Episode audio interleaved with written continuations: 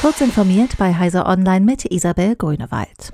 Am Sonntag haben sich Stimmberechtigte in der Schweiz in einem Referendum gegen das Bundesgesetz über elektronische Identifizierungsdienste entschieden. Es sollte auch Privatunternehmen ermächtigen, digitale, nationale und einheitliche EIDs auszugeben. Zuvor hatten Vertreter aus Wirtschaft, Wissenschaft und Politik dazu aufgerufen, das EID-Gesetz abzulehnen und für eine vernünftige, datensparsame und sichere Umsetzung im nächsten Anlauf plädiert. Das Ergebnis der Volksabstimmung zeigt, dass es in keinem einzigen der 26 Kantone eine Mehrheit für das Gesetz gibt. Nun wird eine komplett staatliche Lösung gesucht. Gesundheitsdaten wie Arztbefunde und Röntgenbilder auf dem Smartphone. Seit Jahresbeginn geht das mit neuen elektronischen Patientenakten, kurz EPA. Unter Versicherten großer Krankenkassen stößt das freiwillige Angebot zwei Monate nach dem Start meist noch auf eher verhaltenes Interesse. Von den 73 Millionen gesetzlich Versicherten in Deutschland nutzen bislang knapp 100.000 das App-Angebot.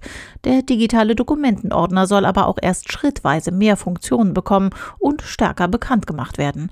Die Kassen setzen im Laufe des Jahres auf deutlich anziehende Nachfrage. Microsofts Kauf von Bethesda schreitet planmäßig voran. In den vergangenen Tagen haben sowohl die US-Behörde SEC als auch die Europäische Union dem Deal zugestimmt. Microsoft hatte die Übernahme des Mutterkonzerns Cinemax Media für 7,5 Milliarden US-Dollar im vergangenen September angekündigt.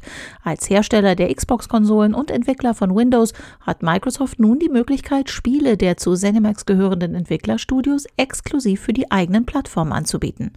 Microsoft hat sich bisher nicht öffentlich darauf festgelegt, künftige Bethesda-Titel auch auf Sonys PlayStation-Konsolen oder Nintendo Switch zu veröffentlichen.